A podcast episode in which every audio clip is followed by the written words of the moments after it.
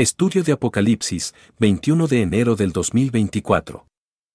Porque nos permites estar aquí eh, juntos, dispuestos a poder escuchar tu palabra. Te pedimos que tú nos ayudes, que nos ayudes a acomodar lo espiritual, lo espiritual. Que nos permitas un tiempo de silencio en nuestra cabeza, Señor que podamos tener esa disposición de abrir nuestro oído a lo que tú tengas que decirnos hoy.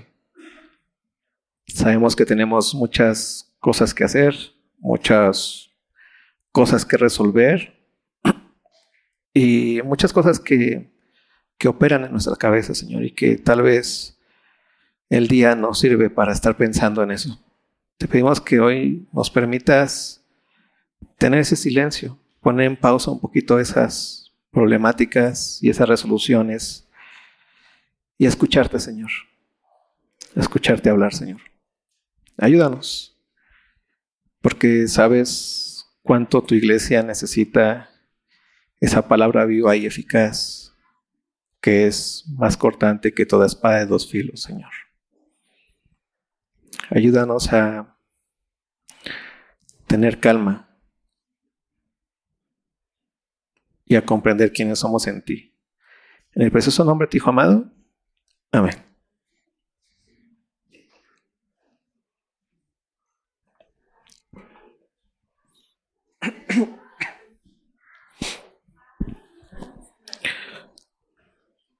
Hoy terminamos el capítulo 11.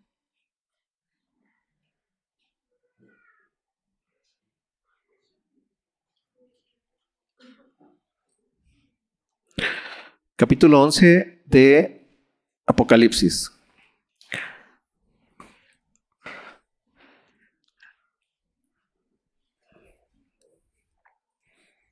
Apocalipsis muchas veces se ha tomado como libro de fantasía, ¿no? Como un libro que tiene que ver con un futuro del cual tal vez tú no, tú no tengas nada que ver, o con un futuro que de repente tú dices, como que ya se ven las señales, ¿no?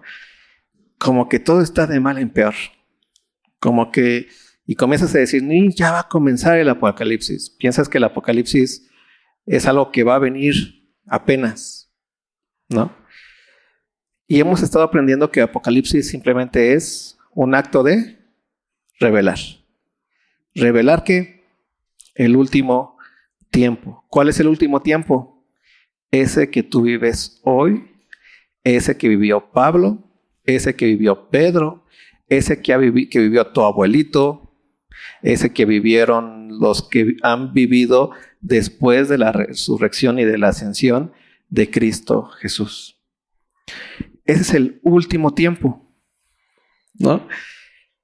¿Qué significa que sea el último tiempo o por qué para cristianos es importante que entendamos muy bien que estamos nosotros viendo cómo funciona el último tiempo, para que nosotros podamos comprender algo esencial, que el cristiano es peregrino y, extranjero en esta tierra, que su habitación no se encuentra aquí, que lo mejor que le puede pasar en la vida no se encuentra aquí, que los mejores sueños que tú puedas tener en la existencia no son los que la condición temporal te ofrece.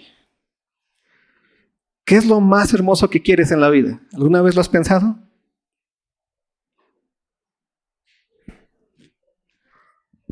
¿Cómo? ¿Tener salud?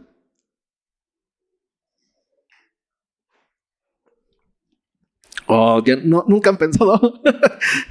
nunca han dicho, no, me encantaría morir este, de viejito, acostado en mi cama, dormido, tapado con unas, tapado con unas colchas pues, de sedita, tal vez no tener una mansión, pero sí una, un lugarcito sin preocupaciones financieras, sin dolores extremos, eh, diciendo, pues bueno, ya vi crecer a mis hijos, a mis nietos, y ya, me puedo ir en paz.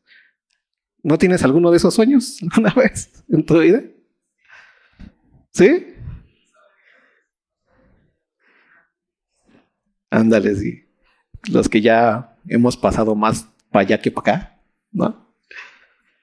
Pero sabes, esas cosas son cosas que a todo hombre le pegan, lo quieren. Y lo que el Apocalipsis básicamente nos está diciendo es, eso también es vanidad. Y tú te quedas así como que, ¿cómo que eso también es vanidad si es lo bueno?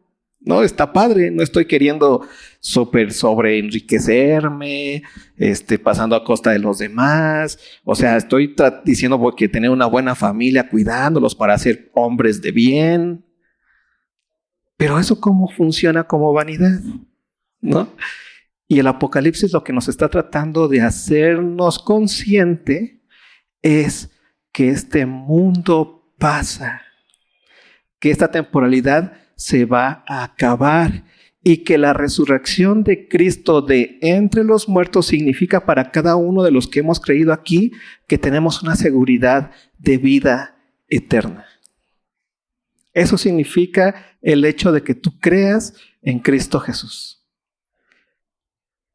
Tu creencia o tu fe en Cristo Jesús no te no, te, no es como tu salvoconducto en este mundo de tribulaciones. O sea, como que no, pues yo tengo la fe en Cristo, entonces a mí siempre me va a ir bien. Yo no, yo no voy a pasar por estas situaciones y si paso por esas situaciones, yo sé que también me va a ir bien. Porque Dios me va a dar lo que quiero en este mundo. Y la respuesta es no. Dios te dio lo que Dios diseñó para nosotros en este mundo. ¿Qué diseñó para nosotros en este mundo? Que en Cristo seamos que santos y sin mancha delante de Él. Esa es el propósito de Dios para tu vida. Y tú en Cristo ya lo tienes. ¿Qué más te falta? Diría Pablo. ¿Qué más te falta? Ya tienes que una esperanza viva y entonces por eso vas comprendiendo y vas entendiendo poco a poco a través de la revelación del Apocalipsis, o mejor dicho, de lo que la revelación nos dice, que lo más importante que tenemos en este tiempo que nos resta, en tanto Cristo viene, es hacer tesoros en el cielo. Pero ese hacer tesoros en el cielo, a veces como que parece que, ay, que, ay. ¿qué hay? ¿Qué, qué cosa tan, tan rara? Pues es que yo, yo gastar mi vida en cosas de Dios. Qué cosa tan rara. Si aquí se trata de juntar para tener un buen carrito, de juntar para tener esto, para aquello, aquí se trata de todo eso. Y vamos a Primera de Juan para poder cerrar el capítulo 11 de Apocalipsis.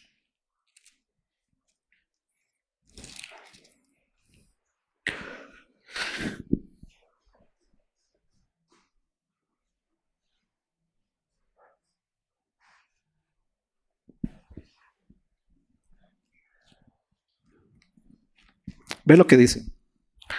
Capítulo 2, versículo 15.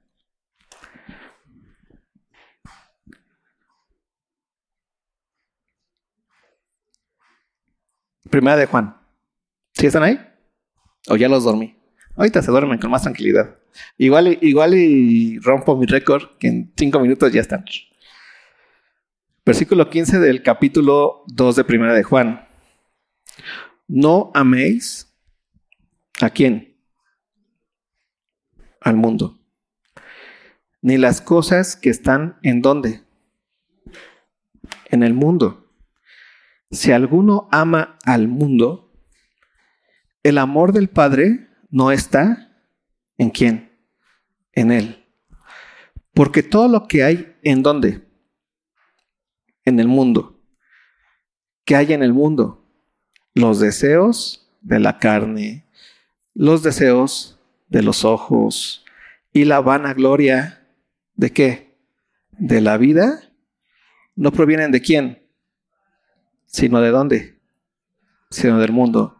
Y ve esto, Esta es la importancia del Apocalipsis en tu vida. Y el mundo que va a ocurrir pasa. ¿Y qué más? Y sus deseos también pasan. Pero el que hace la voluntad de Dios, ¿qué hace? Permanece para siempre. En pocas palabras, tú estás más allá del mundo. Tú tienes una meta, un propósito, un fin en tu vida más allá de cualquier fin que este mundo te pueda dar. ¿Qué es lo que el mundo te puede dar? ¿O qué has adquirido del mundo? Es normal, dilo. ¿Una casita? ¿La tienes? ¿Está mal? No, pero ¿quién te la da? ¿Quién te da la capacidad? ¿Quién te la da? El mundo ahí está. ¿Qué más puedes adquirir? O bueno, dime que tú tienes más, aparte de otros que no conocen de, Cristo. ¿Conoces a, hombres que amen a sus mujeres a pesar de que no sean cristianos? Pues yo sí. ¿Qué más tienes? ¿Conoces a familias que son muy unidas a pesar de no ser cristianos? Pues sí. ¿Conoces a personas que no se drogan a pesar de no ser cristianos? Pues sí, conoces a personas bien éticas que van en favor de los débiles a pesar de no ser cristianos. Yo conozco un chorro de esos. ¿Conoces a personas que son bien honestas a pesar de no ser cristianos? Eso significa que eso lo pueden obtener de dónde? Del mundo. Y eso pasa. Y sus deseos. Por eso tú necesitas comprender muy bien en dónde está puesta tu mirada. Porque la palabra de Dios es real. Y así como es real que Cristo murió y pagó tus pecados y resucitó al tercer día, también es real que Cristo viene y que su venida para aquellos que no tienen la vida de Cristo en ellos, que no son parte del cuerpo de Cristo, es un completo horror. Es una ira profunda. Pero para aquellos que tienen el Espíritu de Cristo, que son parte del cuerpo, ¿qué es? Es gozo es alegría, es vida eterna. Vamos a capítulo 11 de Apocalipsis, versículo 15.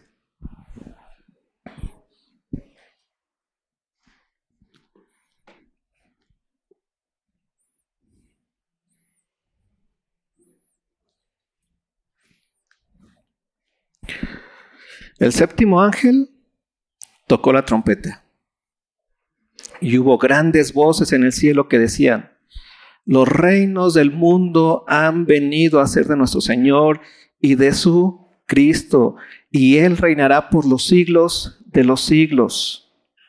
Y los veinticuatro ancianos que estaban sentados delante de Dios en sus tronos, se postraron sobre sus rostros y adoraron a Dios, diciendo, Te damos gracias, Señor Dios Todopoderoso, el que eres y que eras y que has de venir, porque has tomado tu gran poder y has reinado. Y se airaron las naciones, y tu ira ha venido, y el tiempo de juzgar a los muertos y de dar el galardón a tus siervos, los profetas, a los santos, a los que temen tu nombre, a los pequeños y a los grandes, y de destruir a los que destruyen la tierra. Y el templo de Dios fue abierto en el cielo, y el arca de su pacto se veía en el templo. Y hubo relámpagos, voces, truenos, un terremoto y grande granizo. El tiempo final tiene final. Y esa es una realidad absoluta. Que cuando se nos olvida, pensamos que la temporalidad es eterna. No, esto se va a acabar. El mundo pasa y sus deseos. Pero el que hace la voluntad de Dios permanece para siempre. Es una verdad absoluta, hermanos, que Cristo viene. Pero la venida de Cristo es ese momento en donde todo lo temporal va a a dejar de ser.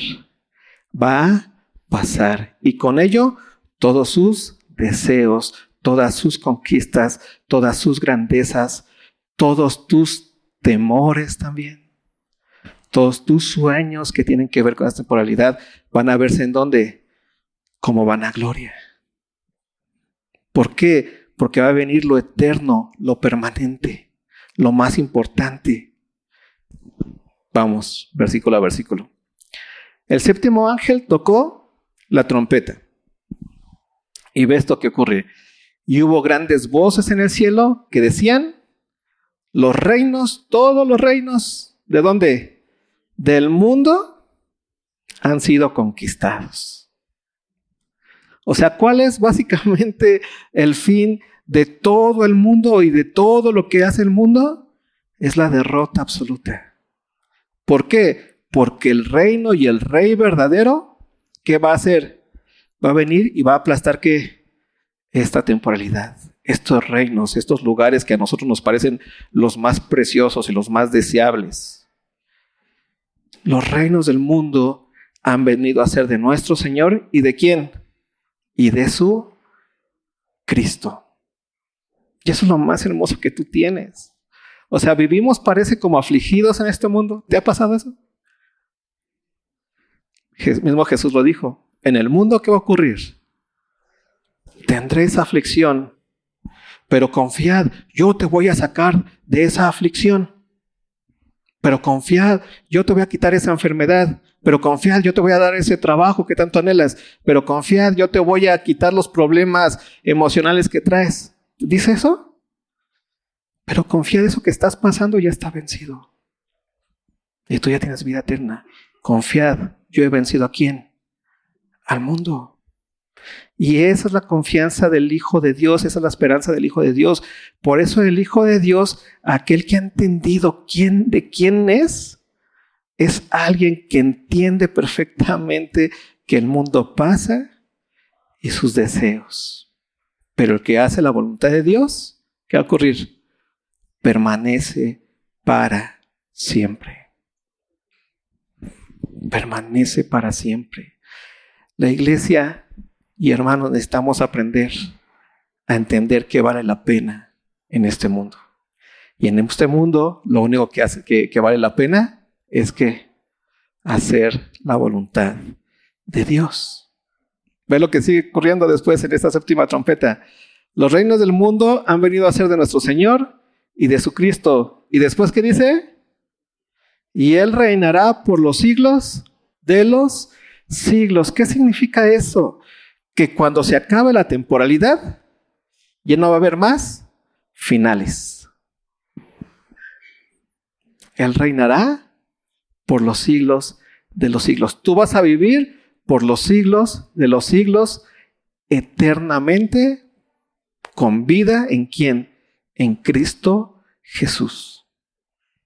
La semana pasada estuvimos hablando de las situaciones que va a vivir la iglesia con los dos testigos, ¿te acuerdas?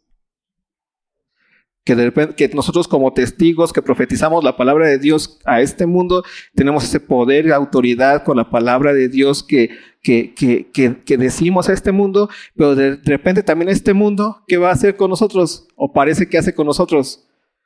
Nos da término, ¿no? ¿Qué pasó con los testigos?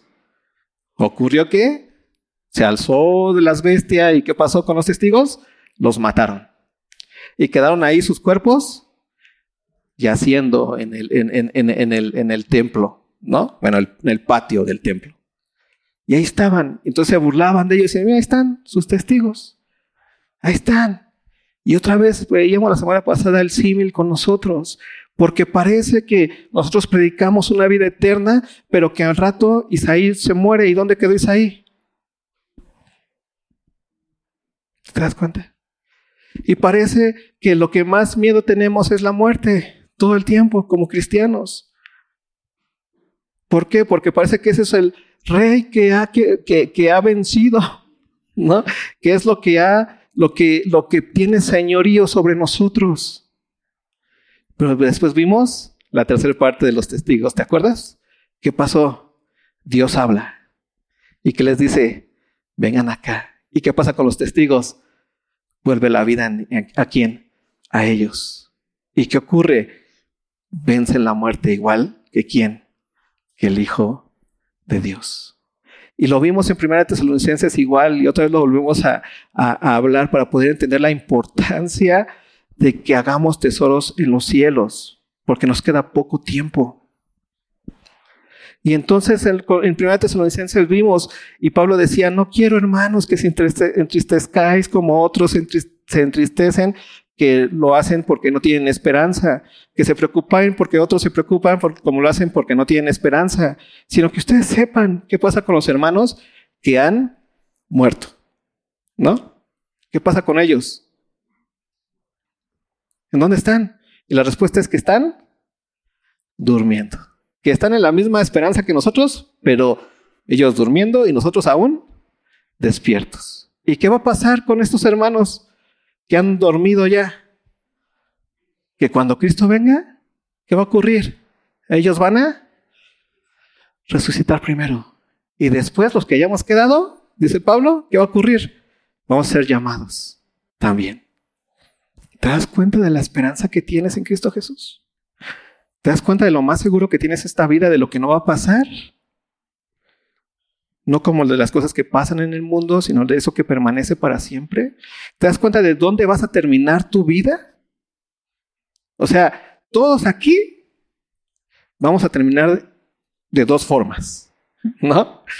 O durmiendo y resucitando, porque lo que lo más seguro es que Cristo va a venir y va a hablarnos, o caminando y siendo llamados. Hacia allá va tu realidad de vida. Y entonces, ¿qué haces en este mundo cuando sabes en qué vas a terminar? ¿A dónde le vas a abonar? Por eso Pablo, Jesús dice, es mejor que hagas tesoros en el cielo. No hagas tesoros en la tierra, porque en la tierra, como el mundo pasa y sus deseos, el la, la polilla y el orín corroen. En donde ladrones que minan y hurtan. Tú puedes tener todo el dinero del banco del mundo y sentirte la persona con más paz. Y de repente viene la devaluación. ¿Y qué te pasa? Tenía todo y de un momento a otro no tengo nada. Donde ladrones miran y qué? Y hurtan. Y trabajaste tu vida cada día para los ladrones que minan y hurtan.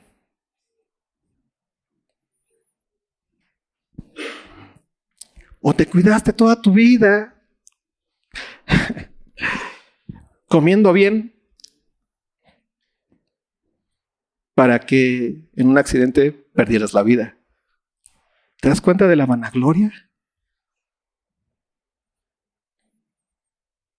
O sea, el cristiano necesita entender perfectamente cuál es su fin. Y su fin es que Cristo viene. Si lo entendemos, no sabes cuánta paz vas a tener en este mundo cuando venga toda la vanagloria a quererte dominar y decirte, tienes que comprarte esto, tienes que ser así, y el mundo diciéndote cómo tienes que ser. Y tú dices, no es cierto, porque yo tengo vida eterna. No tengo que ser, ya soy en quién? En Cristo Jesús. Pero eso lo necesitamos entender, hermanos, porque la vida se nos va. Y estamos aquí con un solo propósito, hacer tesoros en el cielo, hermanos. Porque si no haces tesoros en el cielo, todo lo que hagas va a ser pérdida. Porque viene el rey y va a reinar y va a pisotear todos los reinos de este mundo. Ve lo que sigue diciendo el versículo 16. Y los 24 ancianos que estaban sentados delante de Dios en sus tronos se postraron sobre sus rostros y adoraron a quién? A Dios porque Él es el real digno de adoración. Él es el rey de reyes y señor de señores. Él es el que diseñó así las cosas y el que cumplió así las cosas. El que llevó a cabo el propósito de que el ser humano sea en Cristo santo y sin mancha y que va a culminar eso en el momento en el que Él venga y sean para Él y habitemos con Él y habitemos en Él, santos y sin mancha siempre delante de Él. Y ese es el fin que tú tienes en la vida. Santos sin mancha. Y ahí están los ancianos adorando y dando gloria a Dios, postrados sobre sus rostros, al único que es digno de adoración, de gloria y de temor. Pero muchas veces a veces el cristiano, por tanto temor a la muerte, por tanto temor al mundo, lo ven así y se doblegan delante de esos que no son dioses. Y por eso una de las cosas que me encanta de Primera de Juan que termina diciendo, cuídense de los ídolos. ¿Has escuchado eso? En de Juan. Tengamos cuidado. Ve lo que sigue diciendo después. Estos, estos ancianos, versículo 7, dicen, te damos gracias. Te damos gracias, Señor Dios Todopoderoso. Señor Dios Todopoderoso. Él es nuestro Dios. ¿Por qué es nuestro Señor Dios Todopoderoso? Porque Él nos ha dado vida eterna en Cristo Jesús. ¿Y cómo es que tenemos vida eterna en Cristo Jesús? Porque Él cargó en Cristo el pecado de todos nosotros. Y Él resucitó a Cristo de entre los muertos. Y Él vive. No estamos aquí, hermanos, pensando que nuestro, que, nuestro discurso es un discurso más. Estamos hablando de un Dios vivo, de un Cristo que venció a la muerte y al pecado, de un Dios todopoderoso que está, que ascendió a los cielos y que viene por nosotros. Y por eso se los he dicho muchas veces. Si tú vienes aquí a que te ayudemos y te hablemos de superación, este, superación humana, no sé cómo era. Ah, superación personal, sanación emocional, que son todas las cosas para este mundo. La verdad es que eso no funciona aquí. No somos parte de los que tú te acercas para decir si estás en Alcohólicos Anónimos, ¿no? El paso 3 creo es, el de pues creen un absoluto, no sé cuál es el paso, pero al 4, ya me corrigió Luis. Ya entendemos quién sí viene de... Ah, el paso cuatro, que tienes que creer en un absoluto y entonces pues estás pasando eh, esas cuestiones. Entonces, para calmar tus problemas de ansiedades y psicológicos, pues creen en un absoluto y ahí ve con alguien que te hable de algún ser trascendente. Pero nada más vienes porque quieres calmar tu qué? Tu ansiedad, tu depresión o lo que sea. Si vienes a eso, pues pues esperamos servirte de algo, ¿no? Pero no vienes a eso. Vienes porque tú entiendes que Jesucristo ha resucitado. Y que Dios, el Padre, que es el Todopoderoso, fue el que le resucitó de, entre, a Jesucristo de entre los muertos. Y que así como Él lo resucitó, nos va a resucitar a quién? A nosotros, para una vida eterna, inmarcesible, incorruptible, en donde los ladrones no minan y no hurtan. Si tú no crees que Cristo resucitó, neta, pues qué bonito que vienes aquí. No cantamos tan bonito, no hablamos tan bonito, ¿no? Pues gracias por la visita, pero pues estás en el lugar equivocado. Si tú quieres acá calmar tus ansiedades, pues déjame, te voy a poner una ansiedad más.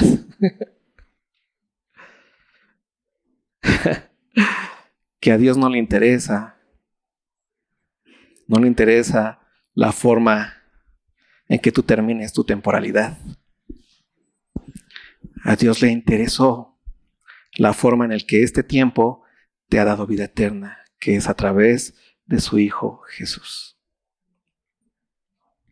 Y tú puedes terminar tu vida en la pobreza tal vez, o en la enfermedad, o en la riqueza, donde sea. Donde sea. Porque eso lo decide quién? Pues el mundo y lo que, pues nuestro, las formas en las que estamos, que se nos acaba este cuerpo. si yo me, me, quedo pensando, digo, ya me acordé por qué me duele mi codo. Y, es verdad, mis papás me lo decían, ya cuando seas mayorcito, te van a salir todos los golpes. Yo no creía, ¿no? Pero si salen. ¿Por qué? Porque el cuerpo va qué? Acabándose. Hermanos, el cuerpo se acaba. Pero la palabra de Dios no se acaba. Porque tenemos un Dios poderoso. ¿Y qué va a hacer con este cuerpo que se acaba? ¿Qué va a hacer? Y en el final, cuando Él nos hable, va a, resucitarlo. Y nos va a dar un, este cuerpo que es completamente corruptible, nos va a dar un cuerpo incorruptible para morar eternamente con Él. Esa es nuestra realidad absoluta. Esa es nuestra realidad. Porque este, este tiempo se acaba. Cristo viene. Cristo viene. Y ve lo que están diciendo los ancianos. Te damos gracias, Señor. Tú ya cumpliste tu palabra. Ya estamos ahí. Ya, ya. Ya acabó la temporalidad. damos gracias, Señor Dios Todopoderoso, el que eres y que eras y que has de venir porque has tomado tu gran poder y has, ¿qué dice? Reinado. Por eso otra vez los vuelvo a decir, lo más seguro que tienes en esta vida no es la muerte. Tú puedes decir, no, pero sí, no. Eso es lo más seguro que tiene el mundo. Lo más seguro que tienes en esta vida es que Cristo viene. Porque Cristo cumple su palabra. Les digo, y, cuando estaba con sus discípulos, discípulos, les decía a Jesús, pues me tengo que ir, y sus discípulos se ponían tristes, y que decía Jesús, no se pongan tristes, a dónde voy, ahorita ustedes no pueden ir, pero van a ir. ¿no? Mientras tanto voy a qué? A prepararles un lugar para que yo cuando venga por ustedes los tome, los lleve a dónde? A donde yo estoy, para que donde yo estoy, ustedes qué dice? Estén. Y ahí está otra vez lo que tú vienes a, hacer los domingos aquí. acordarte de que tienes vida eterna en Cristo Jesús y que tienes algo más valioso que hacer que lo que el mundo te exige o te obliga o te presiona a hacer y lo que tienes que hacer es hacer tesoros en el cielo porque Cristo viene y reina y su palabra se va a cumplir. Su palabra se va a cumplir. Y mientras Cristo no venga, pues nuestro cuerpo se va a deteriorar. Las finanzas seguirán por allá ocurriendo ¿no? Y te vas a quedar sin trabajo a veces, y a veces vas a tener un gran trabajo, y a veces no vas a tener un gran trabajo, y a veces te va a ir muy bien, y a veces te va a ir muy mal. Dime qué hay nuevo debajo del sol. Nada. Dime qué hay nuevo. Y te vas a enfermar, y te vas a sanar, y te vas a enfermar, y te vas a sanar. Y vas a vivir la muerte de uno, la muerte de otro, la muerte de otro. Pero va a llegar un punto en donde ese círculo va a tener un fin. Nunca lo olvides. Va a tener un fin. Por eso tú puedes salirte de ese círculo y hacer qué? Tesoros en el cielo. ¿Ve lo que sigue diciendo? Versículo 18. Y se airaron las naciones. O sea, las naciones que piensan que pueden contra Dios y que pueden poner sus dominios sobre las personas y que pueden poner las ideas de lo que es mejor, lo que es peor, no entienden que esas cosas se van a acabar. Porque aquí el Rey de Reyes es quién? Es Cristo Jesús. Y se airaron las naciones y tu ira ha venido. ¿Te airas? ¿Y qué viene Jesús contra aquellos? ¿Qué, va, qué, ¿Qué significa la venida de Cristo para aquellos que no quieren reconocer su, su identidad. ¿Qué significa? La muerte eterna. ¿Te das cuenta? Para aquellos que solamente tienen muerte eterna, lo único que tienen en esta vida es hacer las cosas para el aquí y para la hora. Ellos sí tienen de qué preocuparse y de muchas cosas que preocuparse. ¿Por qué? Porque la ira de Cristo viene sobre ellos y tu ira ha venido y el tiempo de juzgar a los muertos y de dar galardón a tus siervos, los profetas, Me encanta esa parte. Porque dice, y de tiempo de juzgar a los muertos. Primero pone como de la, ira de las naciones y viene con ira, y la ira viene contra quiénes? Contra los que han muerto sin Cristo. ¿No? Y entonces el juicio viene contra quiénes? Contra ellos. Los que han muerto sin quién? Sin Cristo. Porque los que hemos muerto, o los que mueran sin Cristo, los que han dormido en Cristo, han sido juzgados en quién? En Cristo Jesús. ¿Sí? Y en Cristo Jesús hemos sido, hemos sido hallados santos y sin mancha. ¿Te das cuenta? Y ve, el juicio es para quiénes? Para los muertos. Pero para los que dormimos, para aquellos hermanos que han dormido ya, que están esperando simplemente esa voz hermosa de Cristo. Yo no lo sé, luego yo me lo pongo a pensar, digo, cuando, cuando me toque, si Cristo no viene antes, ¿no? Va a ser hermoso poder saber que voy a cerrar los ojos, dormir y voy a despertar en Él. Porque ese es, eso es lo, lo bello de saber qué es lo que pasa con nuestros hermanos que han muerto en Cristo. Por eso Pablo decía, no quiero que ustedes ignoren que esos vatos están durmiendo apaciblemente y que lo que sigue al abrir sus ojos, después de haberlos cerrado, cerrado aquí, va a ser la gloria eterna y perfecta en Cristo Jesús. ¿Y va a ocurrir, qué va a ocurrir después? Ve lo que dice para los que han dormido en Él y dar el galardón, ¿no? A tus siervos, quienes los profetas, a los santos y a los que temen tu nombre, a los pequeños y a los grandes. ¿Por qué? ¿Por qué podemos tener esa esperanza? Porque Jesús, el Rey de Reyes y Señor de Señores, vive. ¿Y por qué vive? Porque Dios le resucitó de entre los muertos y viene por nosotros. Esa es nuestra seguridad absoluta. Esa es la verdad que nosotros predicamos. Esa es la verdad que nosotros creemos. Esa es la verdad en donde hemos depositado nuestra vida. ¿Y por qué es segura? Porque Cristo vive, hermanos. No les estoy contando el cuento de Superman.